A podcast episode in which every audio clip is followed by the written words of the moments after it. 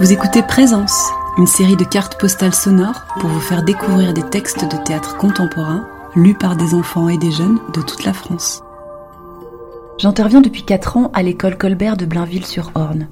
Élodie Laurent m'y accueille toujours avec son sourire rayonnant. Avec elle, nous essayons, nous tentons des choses. Elle fait confiance, elle est à l'écoute des enfants, généreuse et lumineuse. Mes passages dans sa classe me comblent toujours de joie. Sophie Merceron nous a livré une petite histoire de son enfance. La voici. Lorsque j'étais enfant, je vivais à la campagne. La maison que nous venions d'acquérir était très isolée, très grande et très étrange. De la végétation grimpée sur ses hauts murs, des ronces, du lierre, de la glycine, et d'autres plantes dont j'ignorais le nom, mais que je n'ai jamais revues ailleurs. Dans le village, plein de choses se disaient sur cette maison. Que peut-être elle était hantée, que peut-être on pouvait apercevoir de la lumière aux fenêtres certaines nuits d'orage. Elle n'avait pas été habitée depuis fort longtemps lorsque nous nous y sommes installés. Je l'aimais beaucoup cette maison. Une nuit d'été, alors que je dormais la fenêtre entr'ouverte car il faisait très chaud, j'ai été réveillée par un bruit. Un bruit assez doux, comme un souffle qui entrait dans ma chambre. J'ai ouvert les yeux et j'ai vu une chouette sur le bord de mon lit une chouette blanche avec des yeux immenses qui me fixaient, comme si elle était étonnée de me trouver là.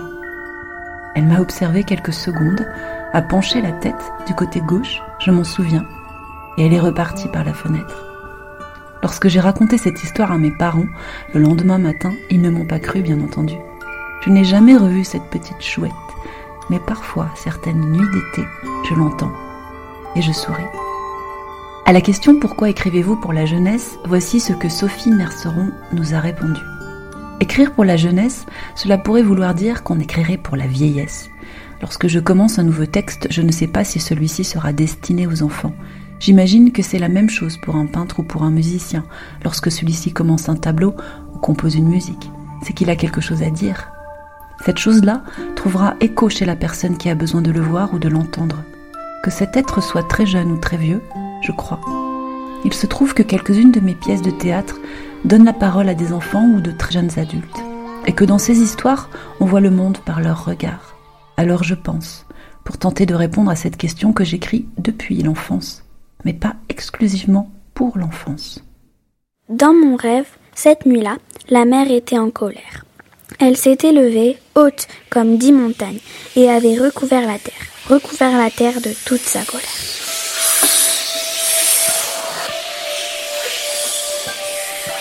Elle avait tout avalé. Les hommes, les maisons, les chiens, les supermarchés, les autoroutes, les églises, les maisons de retraite et même mon vélo garé devant la maison.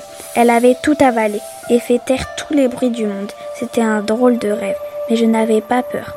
Je regardais tout ça de haut. Comme si je flottais dans les airs, je regardais l'océan dévorer le monde. Gabriel, une casserole dans la main tape sur la tête de Martin, endormi. Lève-toi, lève-toi, lève-toi, lève-toi. Gabriel, arrête, tu me fais mal. Arrête de me taper, Gabriel. Qu'est-ce que tu fais avec cette casserole dans la main, Gabriel? Lève-toi, Martin. Lève-toi, papa plus là. Tout noir dans la cuisine, papa plus loin. Et plus de lait dans le frigo. J'aime pas les céréales quand il n'y a pas de lait. C'est tout sec, on dirait des graines de Jean-Claude. Gabriel, c'est mon frère, mon grand frère plus grand mais plus petit dans sa tête. Gabriel, quand il avait 8 ans, il est resté bloqué.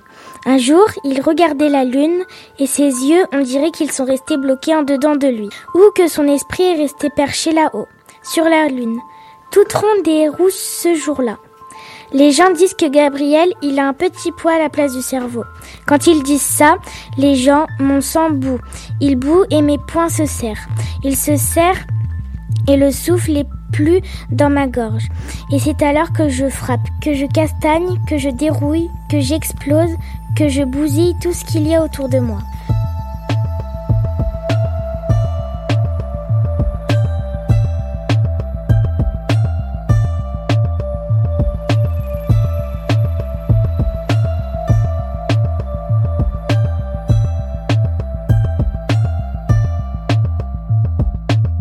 Lève-toi, Martin.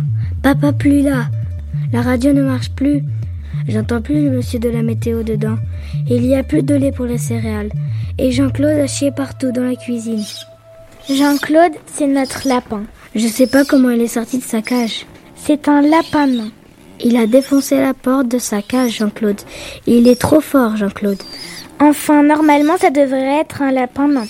C'est ce que, c'est ce qui était écrit sur l'étiquette à Jardiland où on l'a acheté. Jean-Claude, il est sorti de sa cage. Résultat, Jean-Claude a chié partout. Gabriel, on dit, il a fait caca. Oui, c'est ce que j'ai dit. Jean-Claude, il a chié partout, dans la cuisine, et il va pas être content, papa. Pas content du tout. Jean-Claude, il est obèse. Papa dit même qu'il souffre d'obésité morbide. Je sais pas pourquoi il est comme ça. Peut-être que c'est pour ça que c'était le dernier qui restait et que personne voulait l'acheter, Jean-Claude. Le vendeur a dit qu'il nous le laissait à moitié prix parce que personne n'en voulait de Jean-Claude. Martin, lève-toi, fais tout noir dans la cuisine. J'ai peur quand il fait tout noir dans la cuisine. Et puis, le vent, il fait un, un drôle de bruit quand il passe sous la porte. On dirait qu'il essaye de me dire quelque chose. Ok, Gabriel, je me lève. Ça marche plus la lumière. Pourquoi ça marche plus? Non, ça marche plus. Plus d'électricité, on dirait. Papa a pas payé la facture, comme la dernière fois. Et maintenant, je vais pas pouvoir manger mes knackis. J'aime pas moi quand je peux pas faire chauffer mes knackis. Gabriel mange des knackis au petit déjeuner depuis tout petit. Trois, deux pour lui, une pour Jean-Claude. Gabriel, il aime pas du tout quand les choses ne se passent pas comme il veut. Toujours pareil. Il faut que ce soit toujours pareil. Donc il mange toujours la même chose au petit déjeuner. Et son bol doit être placé toujours au même, au même endroit. Toujours le même bol avec une sardine dessinée dessus, la petite cuillère à droite et la voix du monsieur de la météo dans la radio. La météo marine, c'est une radio spéciale papa et marin. Papa, il est où papa? Je sais pas Gabriel, il se passe un truc bizarre. Mets ton manteau et tes bottes, on va aller voir au port. Mais moi je veux mes céréales avec le lait et mes knackis. Gabriel, arrête, mets ton manteau et tes bottes. Mais moi je veux mes céréales et mes knackis. Et Jean-Claude aussi. Gabriel, arrête Gabriel ouvre grand la bouche comme pour crier, mais aucun son ne sort. C'est comme s'il criait en dedans de lui, très fort. Ok Gabriel, écoute-moi. Je prends un sac, dedans je mets le paquet de céréales, les knackis et Jean-Claude. On va retrouver papa au port. Gabriel s'arrête doucement de crier. Martin Gabriel au port. Martin porte un sac à dos. On voit la tête de Jean-Claude dépasser. Plus personne, il n'y a plus personne. La boulangère a pas ouvert son magasin, les lampadaires sont pas allumés et le bus de l'école est arrêté en plein milieu de la route. Il se passe quoi, Martin? J'en sais rien, Gabriel. J'aime pas ça. Pas ça du tout.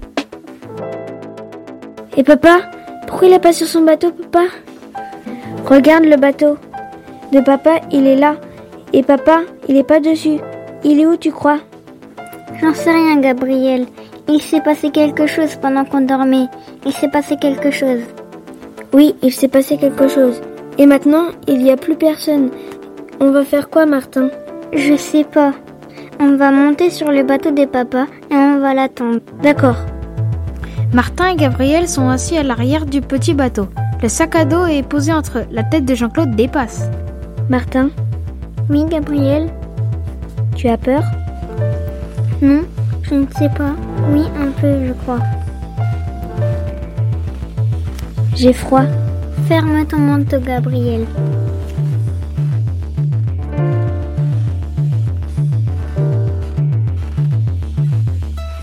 Le jour ne se lève pas, Gabriel et Martin et Jean-Claude s'endorment. Lorsqu'ils se réveillent, le soleil est déjà haut et ils sont au large. La terre est loin, juste un petit bout de terre à l'horizon. Juste un petit bout de leur vie d'avant à l'horizon. Martin, réveille-toi, regarde, la maison, elle est là-bas et nous on est là. Martin, on va faire comment pour rentrer maintenant? On va faire comment? Mais c'est pas possible. Il s'est passé quoi là? Comment c'est possible ça? Qui a fait ça? Gabriel, c'est toi ça? Mais non, c'est pas moi. J'ai pas bougé. Je dormais. Et puis, j'ai ouvert les yeux et voilà. Je vois la maison là-bas et nous, on est là. Et Jean-Claude Il est où Jean-Claude? Martin et Gabriel regardent vers le sac à dos posé entre deux. Jean-Claude sort la tête. Il a un petit morceau de corde entre ses dents de lapin. Mais non, Jean-Claude On peut pas lui en vouloir. Il n'a pas eu son petit déjeuner. Martin et Gabriel regardent Jean-Claude terminer son petit déjeuner. Le dernier petit morceau de corde, celle qui le reliait au monde, vient de disparaître dans la gueule de Jean-Claude. Le bateau continue à dériver doucement. Plus tard. Martin, tu te souviens de ta naissance? Non, Gabriel, je m'en souviens pas. Personne ne peut se souvenir de ça. Et de maman, tu te souviens de maman? Non, je ne m'en souviens pas. Presque pas. Un peu sa voix parfois. Moi, je me souviens de quand elle marchait. Moi, j'adorais marcher derrière elle. Je voyais ses cheveux se balancer. C'est comme si elle dansait et tous les hommes se retournaient pour voir ses cheveux se balancer. Martin ne dit rien. Je détestais ça quand ils se retournaient, ces hommes. Ça me faisait monter la colère toujours quand ils la regardaient. On aurait dit qu'il allait la manger. Elle, elle souriait. Martin ne dit rien. Papa, il dit toujours qu'elle est arrivée comme ça, un jour. Alors qu'il pêchait, il l'a vue toute seule dans sa barque, avec sa robe, ses chaussures à talons, sa bouche toute rouge. Toute seule dans sa barque, au milieu de la mer, elle lui souriait. Il n'a rien dit, il lui a juste tendu la main pour qu'elle monte avec lui, qu'elle monte à bord avec lui et ses sardines. Et voilà, après je suis née. Martin ne dit rien. Papa, il dit tout le temps que maman, elle est mystérieuse comme l'océan. Martin ne dit rien. Tu dis plus rien, Martin? Pourquoi tu dis plus rien? Je n'ai rien à dire, Gabriel. T'es en colère, je sais ça. Je vois quand t'es en colère, Martin, parce que t'as les lèvres, elles deviennent toutes petites et très bleues aussi. Non, Gabriel, je ne suis pas en colère. Si, je sais bien ça. Tes lèvres, elles sont toutes petites et très bleues. Non, Gabriel, je ne suis pas en colère. Si, je sais bien ça. Tes lèvres, elles deviennent toutes petites et très... Ferme-la, Gabriel, je ne suis pas en colère. Gabriel ouvre grand la bouche comme pour crier, mais aucun son ne sort. C'est comme s'il criait en dedans de lui, très fort. Pardon, Gabriel, pardon, je voulais pas. Gabriel a la bouche grande ouverte. Je ne crierai plus, je te promets, excuse-moi. Gabriel arrête doucement de crier. Je déteste quand tu me cries dessus. Oui, Gabriel, je sais, ça n'arrivera plus, je te promets.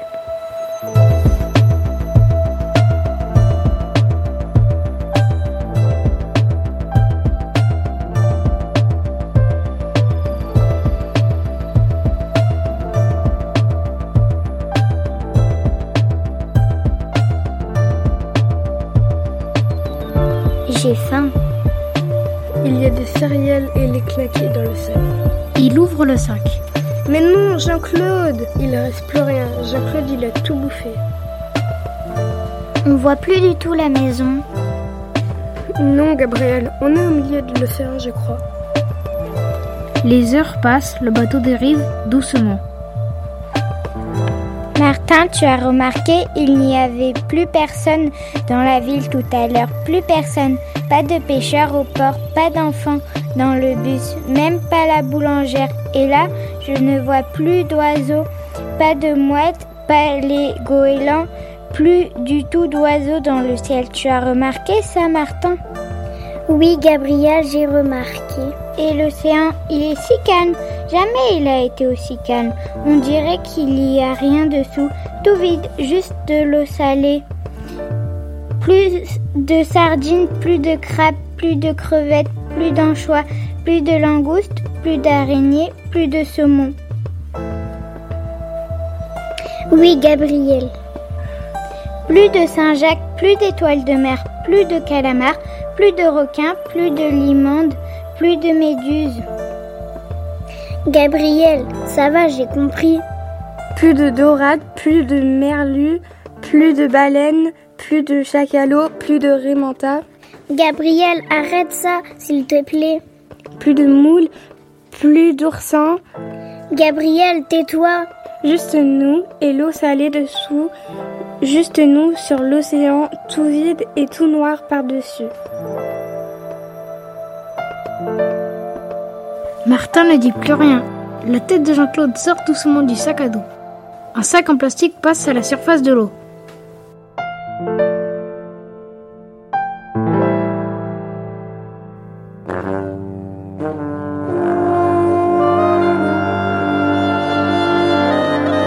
Nous avons entendu les voix de Mehdi, Tania, Sarah, Lou, Luca, Alice, Mallory, Manon, Chloé, Julie, Clément, Pacôme, Emma, Zachary, Alizé, de la classe de CM1, CM2 d'Élodie Laurent de l'école Colbert à Blainville-sur-Orne. Un grand merci à Nassim, Tachine, Anna, Timothée qui m'ont assisté pour les prises de son et l'atelier de création sonore. Ils vous ont lu le texte de Sophie Merceron, Martin, Gabriel et plus personne, publié aux éditions Locus Solus. Cet enregistrement a été réalisé dans le cadre des actions culturelles menées par Minute Papillon au théâtre du Champ Exquis à Blainville-sur-Orne. Le projet Présence est soutenu par Scène d'enfance à Citège France. Cette carte postale sonore a été produite par Emmanuel Solaire pour le projet Minute Papillon. Les musiques ont été composées par François Attimon. Les musiques des génériques ont été composées par Vincent Burlot.